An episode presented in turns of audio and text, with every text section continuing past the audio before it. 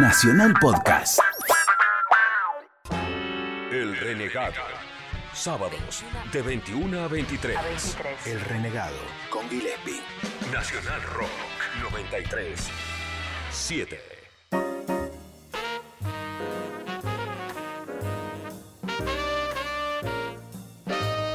Bien amigos del Renegado, le tengo que dar la bienvenida a uno de los grandes de la Argentina, el Pipo Lernud. ¿Cómo anda, maestro? Y cada vez me siento más chico. Lo de grande me queda grande. Pero vos sos uno de los grandes. Vos sabés que cuando terminé el libro este, Sí. dije, bueno, ¿y ahora what? Now what? Mm. Y entonces, bueno, por supuesto empezaron a surgir otros temas. Tengo una familia mal organizada, me tengo que acercar a mis hijas, tengo que, no sé, viste. Ahora, cosas. claro, Pero- Yo no estoy aquí es el libro que compila mucho de tu trabajo, muchos escritos personales, diario, correspondencia, artículos. Sí, viste que hay mucho inédito Sí. además. Hay mucho diario personal, las cartas, no sé si Sí, te sí, sí, las vi, sí, sí. ¿Son con tu mujer? No, con mi madre. Ah, con tu madre. Sí, sí. eh, este libro, claro, por eso te quedaste vacío, porque te pusiste casi toda tu vida acá adentro. Y de alguna manera todas las experiencias grosas están ahí narradas y narradas en el momento, porque eso es lo bueno que tiene el libro. Ahora tengo que escribir mis memorias, que va a ser distinto. Sí. Como yo soy como el flaco Pineta, que Sí. la memoria me resulta complicada, creo que voy a inventar la mitad. Bueno, Pero esto hay era algo. escrito eh, en tiempo real, ¿viste? Claro, Entonces, claro, claro. Eh, fue un trabajo, se te ocurrió a vos, se le ocurrió a Martín Graciano. Eh, mira, partimos. Yo cuando terminamos la mano, ¿te acordás de la mano? Sí, claro, la mano. La me acuerdo por nuestro amigo Roberto Petinato. Claro, por supuesto. La revista La Mano, del cual era el mascarón de proa Roberto Petinato, y, pero estábamos un montón de Rosso, Martín Pérez, qué sé yo, y Marcelito Fernández Vitar. Y cuando terminó la mano que la cerramos porque se había vuelto muy cara, bueno, qué sé yo, la cerramos. Antes de, o sea, cuando todavía podíamos pagarle a todo el mundo y cerrar bien, dignamente la cerramos.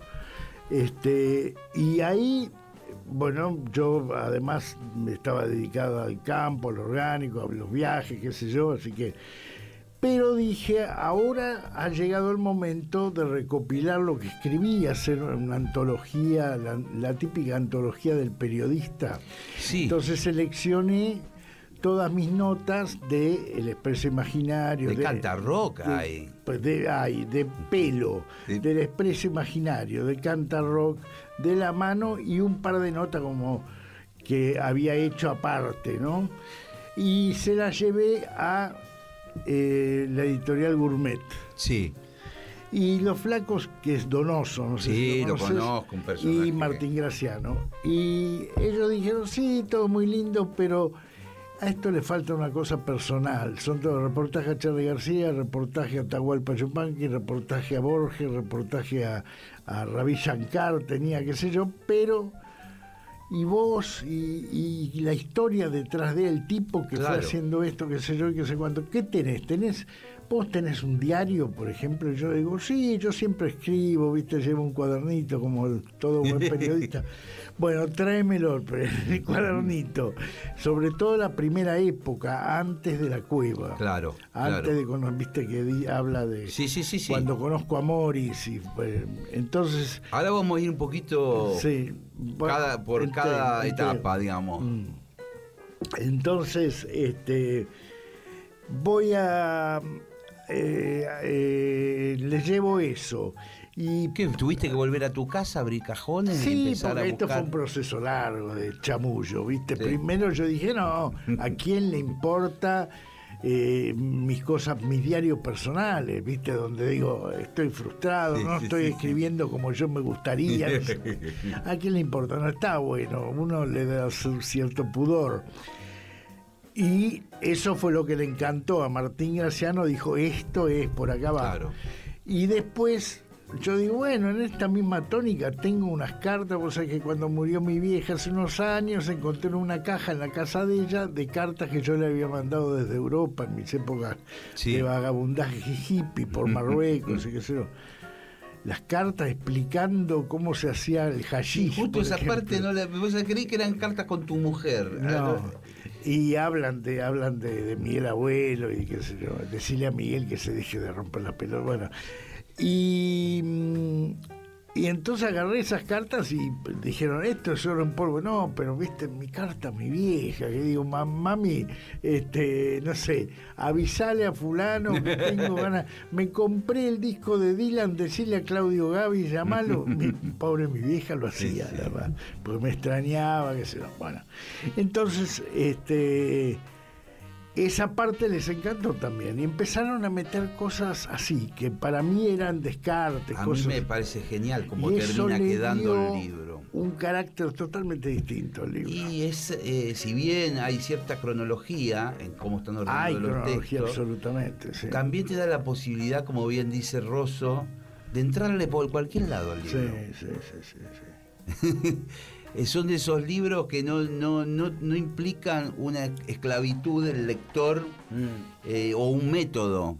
Eh, ¿Viste? Parece rayuela. Una ¿Te- vez te- este, Marchi me dice, este, sí, voy, estoy leyendo tu libro, eh, qué sé yo, voy por la página 120. Y le digo, ¿qué? ¿Estás leyéndolo ordenadamente? Te vas a aburrir en la mitad. Empezás a saltear, mirá adelante, atrás, ¿qué pasa? ¿Viste? Sí. Porque si no, eh, después por ahí lo lees todo. ¿viste? Sí. Eh, te propongo ir eh, matizando la charla con, Dale, con vamos, temas vamos. musicales Como vos digas. que sí. vamos a ir poniendo. Dale, buenísimo. Estamos recién hablando de la generalidad del libro. Dale. Mencionaste a Ravi Shankar, no sé. ¿Querés meter qué música meteríamos en este momento?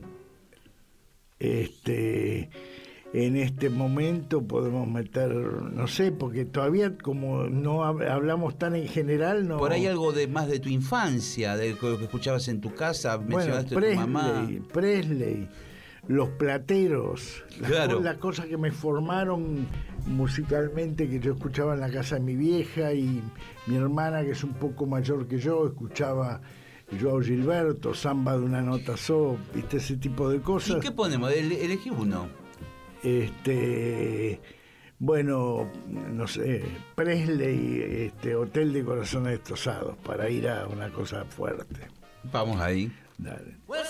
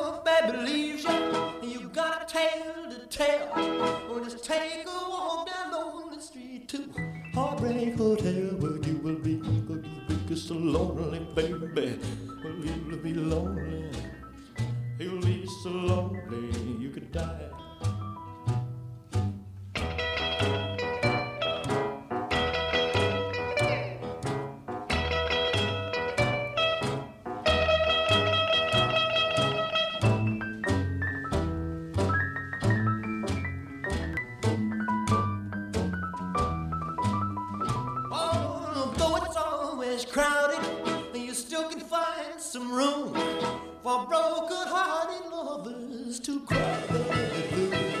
Be so, be so lonely, baby. Well, they're so lonely. They'll be so lonely they could die.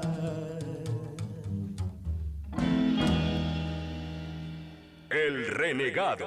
Con la apariencia de un hombre normal. Incluso menos que normal.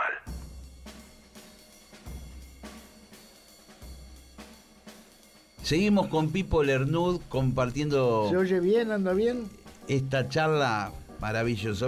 Esto para mí es oro en- polvo, porque yo tengo una nostalgia de ese tiempo que no viví. Ajá. Porque yo nací en el 65. Sí. Entonces cada vez que me encuentro con alguien como vos, como Javier Martínez, como el otro día que estuve con Edelmiro Molinari y nos fuimos a Santa Fe, los vuelvo locos con preguntas, ¿me entendés? Porque cómo era esa época, cómo eran lo- los beatniks, de cómo era la cueva, cómo era Buenos Aires de ese momento. Qué pregunta, ¿eh? Claro, Lo que pasa era tan mágica como parece. No, no, no, para nada, para nada. A mí vienen pibes y me dicen, ah, no, porque ustedes sí que vivieron la época buena. Sí. Este, ustedes en los 60, eso era rock y eso era bueno, qué sé yo. Yo digo, vos sos vos estás loco. Nos cagaban a palos. Venían las barritas de Pompeya a pegarle a lo de pelo largo, nos recagaban a palos. Los de Pompeya que eran como que laburantes, Claro, porque eran- la- pibes, viste, pibes más, más, Rústicos. más, eh, eh, más de barra, más de. Sí. Ni siquiera llegaban a ser de rock and roll, te diría casi. ¿eh? Todavía no eran de. O sea, eh, tenían una onda campera de cuero, pero, viste, para ellos nosotros éramos unos maricones y encima teníamos unas minas bárbaras. Claro. Porque lo que pasaba era eso, que éramos todos con pelo largo, desprolijos, cualquier cosa, y sin embargo teníamos unos bombones impresionantes, los Claro. tipos no entendían cómo era eso. Le daba envidia, bronca. Por ejemplo, claro, y después estaba, tus viejos te echaban de tu casa, o te, bueno, ni hablar de llevar un amigo a tu casa, un amigo que tenía el pelo por los hombros, barba, una pinta de desgraciado, una remera raída. Viste, tu viejo decía, Claro, no, ¿en no, ese- esa clase de género, a mí no me gusta que ande en esa época. Porque lo que pasa con los pibes de ahora es que, mira cómo sueno, los pibes de Sí, ahora. No, sí, no, bueno, pero es digo, cierto. no tienen idea de lo que fue. Hoy eh, todo era difícil. Tus viejos no entendían. Vos querías ser músico y tus viejos te decían ni hablar. Vos- las opciones son abogado, ingeniero, Sí, claro, tor- tornero, no sé, pero de- traeme un laburo digno, como diría Papo, ¿no? Sí. Este y y después este te echaban de los laburos vos salías querías eh, Ahora- repartir cartas conseguirte un laburito para bancarte la salida del sábado a la noche pero tenías el pelo largo nadie te aceptaba porque daba miedo ir a tocar Claro. el timbre entregar una carta a un tipo con una pinta media ¿entendés? Sí. ¿Cuándo empieza lo del pelo largo? Digamos, ¿cómo empieza a correr la bola de que eh, la onda era el pelo largo? y bueno empieza obviamente Con los Beatles. Beatles, claro claro Pero acá, acá sí suceden en simultáneo. Y o sea, por supuesto. 63, No, no, no, 64. estamos hablando de que en el 64 empezó a aparecer, pero un pelo largo muy, muy cuidado y más que nada, viste, en el 65 ya íbamos en cana por el pelo largo. que es un pelo largo que hoy no existe, no es nada, no sé, no llegaba a los hombros, pero Claro. era pelo largo, no estaba peinado prolijamente y bien recortado y no tenías, eh, no sé si tenía bigote, no estaban bien recortados y te- no tenías zapatos lustrados y, y pantalón planchado, ya eras un tipo fuera de qué hace usted, de qué labura, cómo vive, etcétera. Porque calcula que en esa época hasta el obrero se vestía con pantalón planchado y camisa planchada. Claro, claro, claro. Porque había como una cosa, primero que había mucho más clase media que ahora, había mucho menos marginamiento que ahora. Entonces, y además estaban los, los queridos grasitas de, o los descamisados de Evita, eran tipos muy prolijos. Si vos lo ves, Claro, claro. por las patas en la fuente, los tipos están con pantalones prolijos, camisita, no eran unos marginales hechos mierda. Eh, allí había una cierta uniformidad en la forma de vestir. Claro, era el trabajador, tenía una camisa grafa y un pantalón, pero limpio y planchado y qué sé yo. Este, o sea que el laburo no, el colegio te echaban, te obligaban a cortarte el pelo, te echaban, eran, éramos muy perseguidos. Y eso fue creciendo porque paralelamente a que tomó el poder Onganía en Claro, el iba a decir 66, eso. justo cuando salieron los beatniks. Y yo escribí esa declaración sobre ahí, ahí una Sí. la presentación que hice de los beatniks en la cueva, por ejemplo. Fue cuatro días después de la toma del poder de Onganía y dice, uniforme a la vista, callar. Era, eh, fue como una especie de monólogo como los tuyos Sí, o como sí, los claro, de claro. Sims, O los de Enrique pero, Sims. Claro, pero con los beatniks en la cueva, ¿no? Con Morris y Pajarito. Este, y imagínate que Morris y Pajarito decidieron que el uniforme de los beatniks, que iban a tener, porque todo el mundo, todos los grupos tenían un uniforme. Sí, un, saque, un Un saquito, corbatita, qué sé yo. Entonces ellos dijeron, no, corbatita, saquito no, porque nosotros somos beatniks, somos rebeldes. Claro. Entonces, anorak de nylon, pan jeans negros y sandalias. Ah, mira vos, no sabía el Pero no detalle. tenían el pelo larguísimo ni nada, era ese el uniforme de beatnik, ¿viste? Claro, De- claro. Que era el imaginario de cómo andaba Allen Ginsberg, ponele. Y iban ahí, y vos ves las notas de la época, es como que son rarísimos los tipos, ¿viste? Y sin embargo En principio sí, con las sandalias sí, me, me parece... Pero eran pro- tipos que estaban más o menos prolijos y, y además los cuatro vestidos iguales, ¿viste? Era, era muy loco, era, era como estar abriendo un mundo nuevo. Y la cosa se puso pesada cuando este, Onganía nombró a Margaride comisario general. general. Y Margarida era un moralista católico recalcitrante que empezó a medir la pollera de las chicas porque se había puesto la, La de mini, moda la claro. minifalda y el pelo de los chicos. Y empezó el famoso coafer de seccional que te cortaban el pelo. Metían en cana a las chicas que tenían la pollerita un poco por arriba de la rodilla. Llamaban a los viejos, porque normalmente Claro, la claro. chica de 17, 18 le decía, señor, ¿usted sabe cómo anda su hija? Imagínate que te llame a tu viejo, vos Sí, tenés el comisario y le diga, señor, como usted es un irresponsable que Claro, no está cuidando a su hijo. Era una pesadilla, ¿viste? Che, vamos a escuchar, ¿crees que pongamos... Rebelde, pongamos rebelde, de los gatos, de los, beatniks. beatniks. Vamos.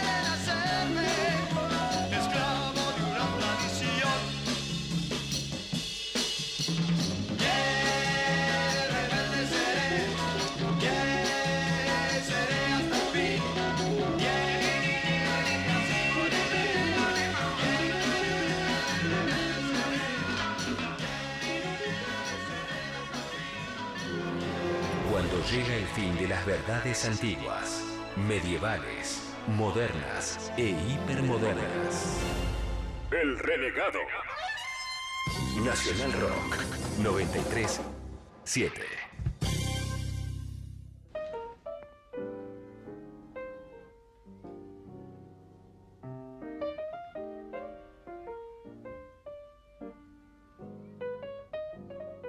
Bien, amigos de Renegado, y seguimos con Pipo Lernud, eh, celebrando la salida, la edición de su libro, Yo no estoy aquí, rock, periodismo, ecología y otros naufragios. Y bueno, recién hablábamos un poco de los primeros náufragos, ¿eh? Los Bitney, la cueva. Sí, el, el boom sucedió cuando salió la balsa, que que porque los beatniks vendieron 200 discos, no pasó nada. Claro. La compañía le dijo, Claro. ustedes, yo lo, porque el, el- un tecladista de la cueva, Richard Green, un flaco bastante conocido en ese momento, que tocó mucho con qué sé Claro, te iba a decir, medio jazzístico Sí, sería. medio jazzista. El viejo era el director del colegio Belgrado Day School y era pariente, había toda una parentela de los dueños de CBS, que eran capitales ingleses, no sé Claro, cómo es la cosa. La cuestión es que consiguieron que los atendiera este tipo John Lear, que era el director de CBS, el presidente, un inglés, y le dijera, bueno, ustedes graban, porque son en, en chiquito, el subtítulo, son amigos de mi sobrino. Claro, claro, claro. Ustedes graban, pero no les ponemos un mango. De, com- de, de- de- De publicidad, de promoción. nada, porque la verdad que ustedes son tipos muy raros. Entonces ellos dijeron, bueno, salimos, y, ahí estaba Pajarito, que era un genio para eso, dijo, salimos a dar la batalla. Hizo una lista de, de prensa que no existía en esa época. Todos los periodistas con su teléfono al lado, Mar- Magdalena Ruiz Uy, Guiñazú, bien. Rolando Hanglin, imagínate. Sí, claro. Este, llamaron y dijeron, va a haber un escándalo en la Boat Mau Mau, que era en la calle Arroyo, enfrente había una... una Me acuerdo, como una eh, mini rotondita. Fuente, había una Claro. rotonda con una Sí, fuente. sí. Se van a bañar chicas desnudas en la fuente de Mau Mau. Entonces, el director de Crónica, Ricardo García, los recibió y les dijo, bueno, está bien, es linda idea. Si pierde Boca, van ustedes en tapa con el escándalo de Barrio Norte. Si hacen lo que prometen, ¿no? Claro. Y si gana Boca, tengo que poner a Boca en tapa, ¿no? Claro. En el- la revista sí que sacaba. Y entonces perdió Boca y salieron los beatniks que consiguieron cuatro amigas que se levantaron la pollera, en la- una, una foto, cualquier cosa. Y ellos metidos en la fuente también. Claro, ¿no? con las guitarras en la fuente, después salieron con un camioncito, que eso hay videos en Sí, YouTube de eso. Como Por- una- un camión de flete Sí. andando y por la después, ciudad. mirá, mirá Pajarito Saguri las ideas. Teatro El Altillo, creo que El Altillo. Sí, un teatrito chiquitito de Morondanga, medio hecho mierda, qué sé yo, con, lo consiguieron para dar los recitales de presentación, un ciclo. No iba nadie, ¿no? ¿Sabe cómo arrancaba? Se abría el telón y estaba, había cuatro camas y estaban los tipos acostados durmiendo. Y entonces entraba el gordo Martínez, a lo mejor conociste al Sí, gordo claro, Martínez. claro. Entraba el gordo Martínez por un costado del escenario y decía, muchachos, muchachos, levántense que hay que ensayar porque tenemos un show. Y entraba con medialunas y café. Y lo ponía arriba de la mesa. Es y eso, genialidad la idea. eso era lo único que iban a comer los tipos eh, real. Los náufragos todo el día. Claro, claro. Y entonces morfaban y hablaban, sí, porque el mundo, la guerra. Y el público ahí. Y el público estaba mirando eso. Y después, bueno, che, hay que ensayar, se paraban, estaban los equipos puestos y ahí daban el recital, digamos, como si fuera un ensayo. Qué genial la idea. Era, era genial. ¿y cuánta gente iba? Muy poca. Eran ustedes los que se enteraban. Ah, sí, algún periodista, Kramer, Greenberg, Sí. este, algún periodista loco de la época, algún personaje de la calle Corrientes, ¿viste? Pero nadie, no, no había, no iba, no había público. El público de rock empezó con la balsa. Porque lo que yo, yo te iba a contar eso. Sí. Lo que cambió la historia fue que de la balsa, de 200 discos que vendió Rebelde a 200.000 que vendió la balsa. Claro. Y ayer, ayer nomás tenía del otro, o sea, Tuyo. dieron vuelta y pusieron ayer nomás. Entonces, eso había miles de pibes en los barrios que escuchaban más a los Rolling que a los Beatles por ahí Claro. que tenían los pelos escondidos debajo de la, de la camisa, que dijeron, ah, esto... Luis Espineta un día vio a los gatos en televisión tocando todos vestidos, viste, con, con ropa tipo, tipo, ¿cómo se llama? Flower tipo, power, tipo cortina, viste, esa, sí. esa ropa Sí. de tapizado hecho, saquito hecho de tapizado.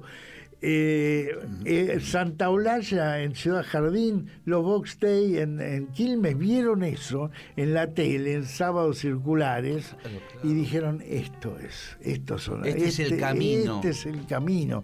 Fue la primera vez. Entonces empezaron a aparecer miles de pibes de barrio que después te cuento lo que va a ser, lo que es eso.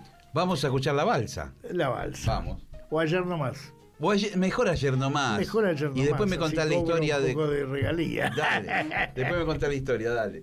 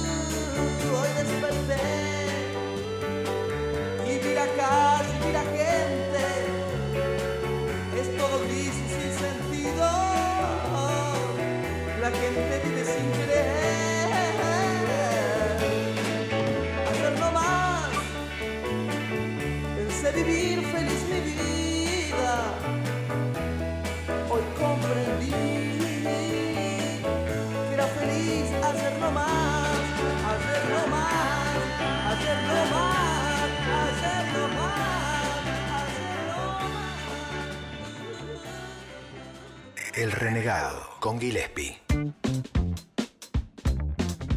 Bien, seguimos con Pipo Lernud. Aquí con tantas historias, es tan alucinante tu vida, loco. Escúchame, Y ¿cómo, estos son los dos primeros años. Claro, ¿cómo compones? Eh, ¿Vos ya tenías el poema, la letra de ayer nomás? No, no, la compuse en casa. Yo tenía, yo en realidad quería ser poeta cuando llegué a la cueva, pero cuando conocí a los flacos de la cueva, que Morris, que en esa época cantaba, por ejemplo, Yo no pretendo que piensen como yo, qué sé yo. Yo decía, este tipo escribe unas cosas impresionantes, las canta. Claro, claro. Arriba de un escenario, porque ser poeta con un librito es un embole. Yo quiero esto. Claro. Este, así que me, me pegué a estos flacos, además. No te, no te pusiste a- estudiar la viola ni nada, ni el No, piano. probé, este, eh, Javier me enseñó un poco a tocar la batería, pero yo no progresaba, tenía una goma Sí, y, y hacía los paradiddles, Claro. tal cual, pero los hacía, pero no, no. Y agarré una viola y aprendí a tocar los acordes básicos, pero no, no, yo sentía que no, y estaba rodeado de genios, entonces era peor todavía. Claro. Pero en cambio sí podía escribir. Y todo le gustaba cómo escribía. Entonces voy a escribir. A mí me gustaba escribir, además está todo bien. Nunca me sentí una estrella. A mí no me gusta mucho. Soy medio tímido. Sí, entonces, sí. Entonces está todo bien, ¿viste? Pero formar parte de eso era impresionante. Y cuando, Es impresionante. Cuando empezaron a aparecer los tipos. Entonces, cómo nos perseguían, nos metían en cana, nos perseguían, viste, te gritaban por la calle, cortate el pelo, maricón, Sí. te vamos a cagar a trompada, qué sé yo. Dijimos, basta, tenemos que hacer algo. Entonces el Colorado Rabey, un personaje de la época, que murió hace un tiempo, dice, yo leí en McLuhan que la forma, que el mens- la forma es el mensaje, y entonces que tenemos que hacer un evento que llame la atención y cambiar la película. Entonces dijimos, y empezamos copiando, escribiendo con, con- a máquina con papel carbónico. Sí. No existía la fotocopia. Para, para duplicar. y el, Sí. el mimeógrafo era muy caro, muy complicado, así que me, me pasé tardes enteras tipeando eso. Un pequeño coso que decía, cuando veas un, un pibe con pelo largo o que tenga una actitud de escuchar música nueva y qué sé yo, decirle que venga el 21 de septiembre, era el año Sí. 67, a Plaza San Martín, que nos juntamos todos y que venga vestido como te vestirías si el país fuera libre. Así terminaba. Muy bueno. Y entonces los pibes, como el 21 de septiembre, ¿qué es lo que pasa? El día, de la pri- el día del estudiante. El día te podés disfrazar. Claro. Sale todo el mundo Sí, pintarrajeado. entonces no se notaba. Claro. Y entonces de golpe éramos 200 tipos con los pelos largos, la guitarra y qué sé yo, tanguito en el medio de todo eso, en el medio de Plaza San Martín. Y habíamos invitado con la lista de los beatniks con la que Pajarito había invitado al escándalo de la... de- invitamos al periodismo. Y de ahí salieron un montón de notas. José de Ser Sí. Se pasó 48 horas viviendo con nosotros en la plaza, durmiendo escondido de la cana, boludo. Y lo publicó en la revista Panorama. Y eso Qué está bueno. en mi Facebook, está, por ejemplo. Eh, Kino hizo un chiste sobre la llegada de los hippies y pone a los hippies, todos melenudos sucios, al lado de unos jubilados todos melenudos sucios. Y los dos dicen, díganme si eso se puede llamar una generación. O sea, Kino, Beauty, todo me empezaron a joder con los hippies. De golpe cambió la película, éramos algo, ¿entendés? Claro, claro, claro. Y fue muy interesante. Un bloque más, déjame, no seas malo. Boludo, pareces el hijo de Onganía. Comisario Margaride. ¿Qué, qué, qué escuchamos, Pipo? Y no sé, ¿querés este. Algo también de esa época, puede ser Mori, puede ser Miguel Abuelo, puede ser. Ya pusimos los gatos recién. Miguel Abuelo puede ser los, los abuelos de la nada. Sí, Diana- claro. Diana, Diana, otro tema.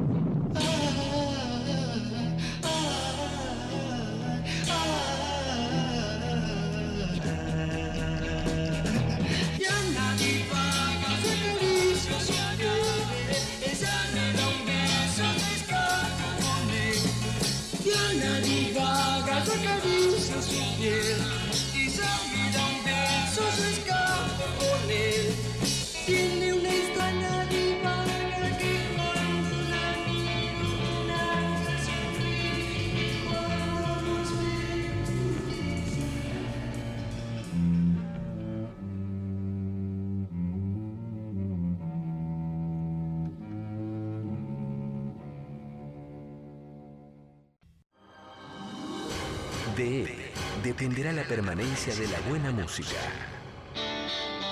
El renegado. Con Gillespie.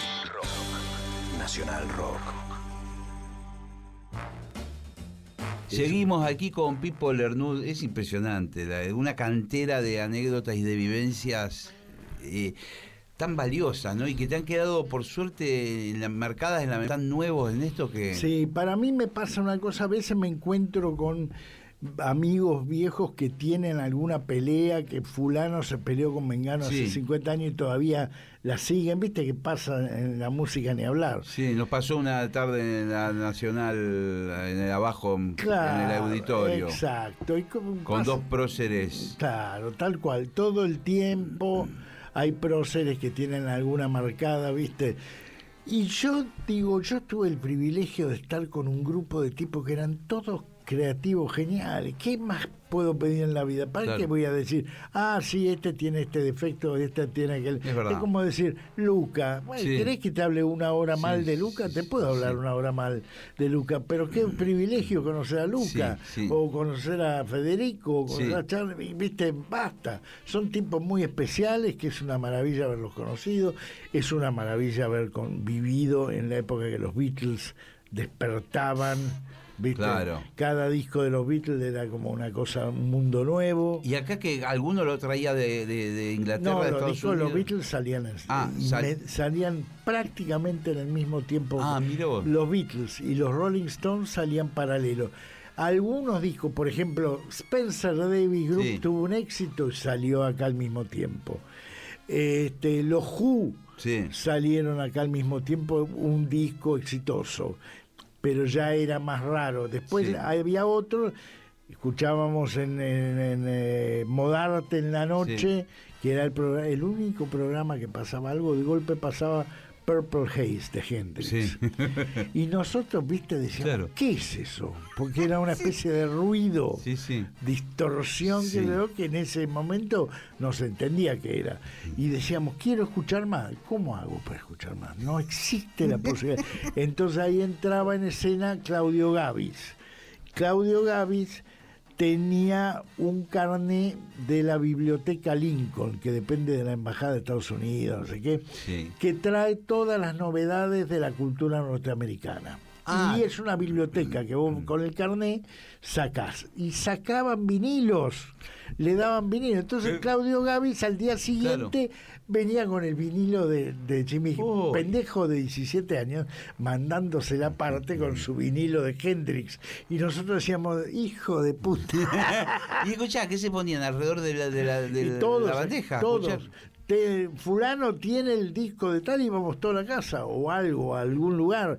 Por ejemplo, yo escuché Axis Bold Slam, Sí. el segundo de Hendrix, en un prostíbulo que había conseguido Omar, un amigo, Sí. en eh, un- viste, una casa chorizo en eh, San Telmo.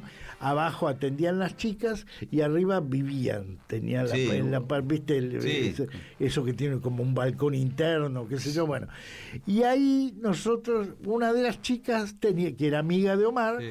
tenía un winco chiquitito en la pieza y tenía, no sé, los discos de... Palito Ortega, Claro, que- Palito sí. Romántico, el Sí. Cuarteto Imperial, qué sé yo. Y nosotros vinimos con... ¿eh? y ahí apareció Boldaslav, nos fumamos un toscano impresionante y nos pusimos en el... Ahí abajo se escuchaba la música romántica y- Claro, claro. y el quilombo de las chicas Sí. y qué sé yo. Y escuchando Axis Boldaslav, te das cuenta, eran situaciones muy locas. Qué maestro. Sí, es imposible abarcar a, a Pipo. Eh, no, eh, tenemos que hacer otro programa donde me gustaría que hablemos más de, de- de No, lo que fue el expreso después, imaginario, no, donde, viajes de Europa, ecología, Cómo hacer hashish, bueno, que lo que quiera. va. y de los cultivos orgánicos y toda esa movida que la que vos te metiste antes que todo el mundo. Sí, sí, sí. Fuiste pionero. ¿Ahora qué pensás de que son todos veganos, No, está bárbaro. Yo creo que la exploración de, de métodos de alimentación está bárbaro. Va, yo creo que todo lo que nos saque de nuestro corralito, ¿viste? Cada uno de nosotros tiene Sí, un corralito de la que cultura decís. que te dijeron y no salí de ahí, ahí está el flaco. Yo conozco músicos que de la milanesa con papas fritas no sale. Sí, sí, sí, yo hace poco me encontré con un muy amigo en Sadaik y yo voy siempre a un restaurante japonés que hay a la vuelta de Sadaik. ¿Dónde está? Eh, Pasame ya el dato. Rodríguez Peña entre... Bueno, yo voy a Satva, Sativa, no sé Nah, qué, enfrente ese- sí, sí, vegetariano. vegano. Bueno, este es, es, eh, eh, comida japonesa. Rodríguez Peña entre Corrientes y Lavalle o entre Lavalle entre y... Corrientes y Lavalle. Ah, Tataki se llama. Bueno, Bueno. entonces le digo, vamos, che, a, cosa, a comer, que es comida japonesa, pensando, viste, como si te Sí, lo sí. dijera vos. Sí. Y me miró con una cara como diciendo, no, me vas, me vas a asesinar. y, le, y le dije, no, bueno, mejor vamos a Pipo. Sí, a comer unos vermicelli. Tal cual. Y nos fuimos efectivamente a comer unos vermicelli. Y entonces creo que todos estos experimentos, como cuando empezamos con el yoga, cuando empezamos con lo orgánico, cuando empezamos con, con el parto natural, hay que salir de esta... eh, estamos saliendo de la casa de nuestros viejos todavía, ¿viste? Y del alimento de la vieja, que la milanesa de la vieja será irreemplazable, pero hay un mundo afuera que Sí. quiero probar, yo quiero probar todo. Hay una frase que está en, eh, eh, acá eh, que dice, yo quiero escuchar todas las músicas, hablar todos los idiomas, probar todas las comidas existentes. Javier Martínez, en el 68. ¿Es verdad? Sí. Qué buena. Y, y, eh, lo mismo dijo este Borges, Claro, en el... los argentinos somos una mezcla y estamos preparados para hacer cualquier cosa, porque ¿qué, ¿cuántas mezclas de, de- de- de familia tenemos y cuántas tengo Gallego, yo? tano, Eh, suizo. Tal cual, y hemos probado de todo porque tenemos una tía gallega, una abuela, una- tará. Eh, hemos ido a la casa de un amigo judío que Siempre, prepara el sí. coso, eh, a un amigo turco. que Armenios te- también, comida armenia. O sea, no tenemos una limitación, ten- tenemos el mundo por delante, ¿viste? Vos sos un maestro. Qué hijo de- Yo quiero ser un poquito así. No, no, no. Qué maestro. Eh, bueno, me quedo con ganas de mucho A ver, más. Vamos a, mostrar- sí, dale. vamos Sí, a sí, recomendar el libro.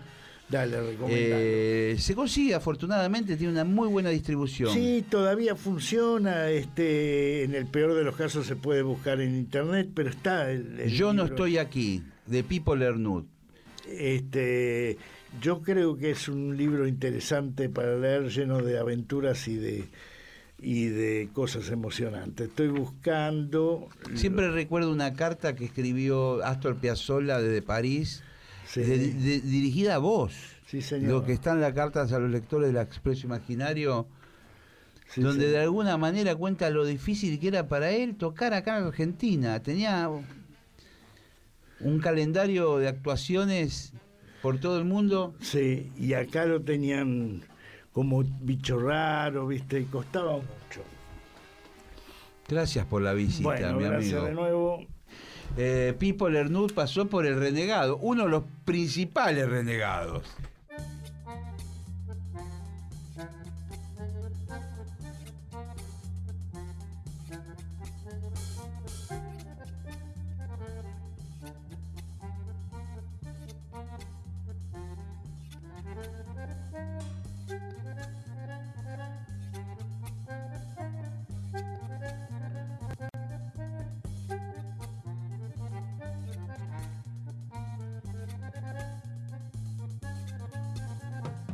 Thank you.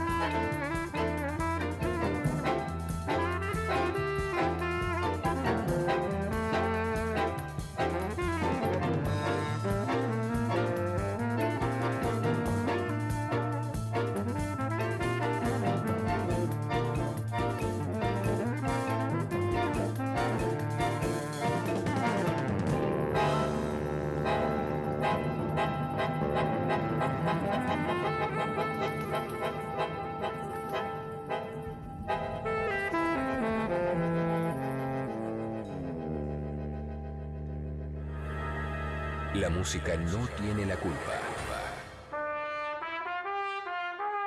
Ella no sabe si es buena o mala. Son los hombres los culpables de todo. No hay música. Hay hombres haciendo música. El Renegado. Sábados de 21 a 23. Nacional Rock. 93. 7.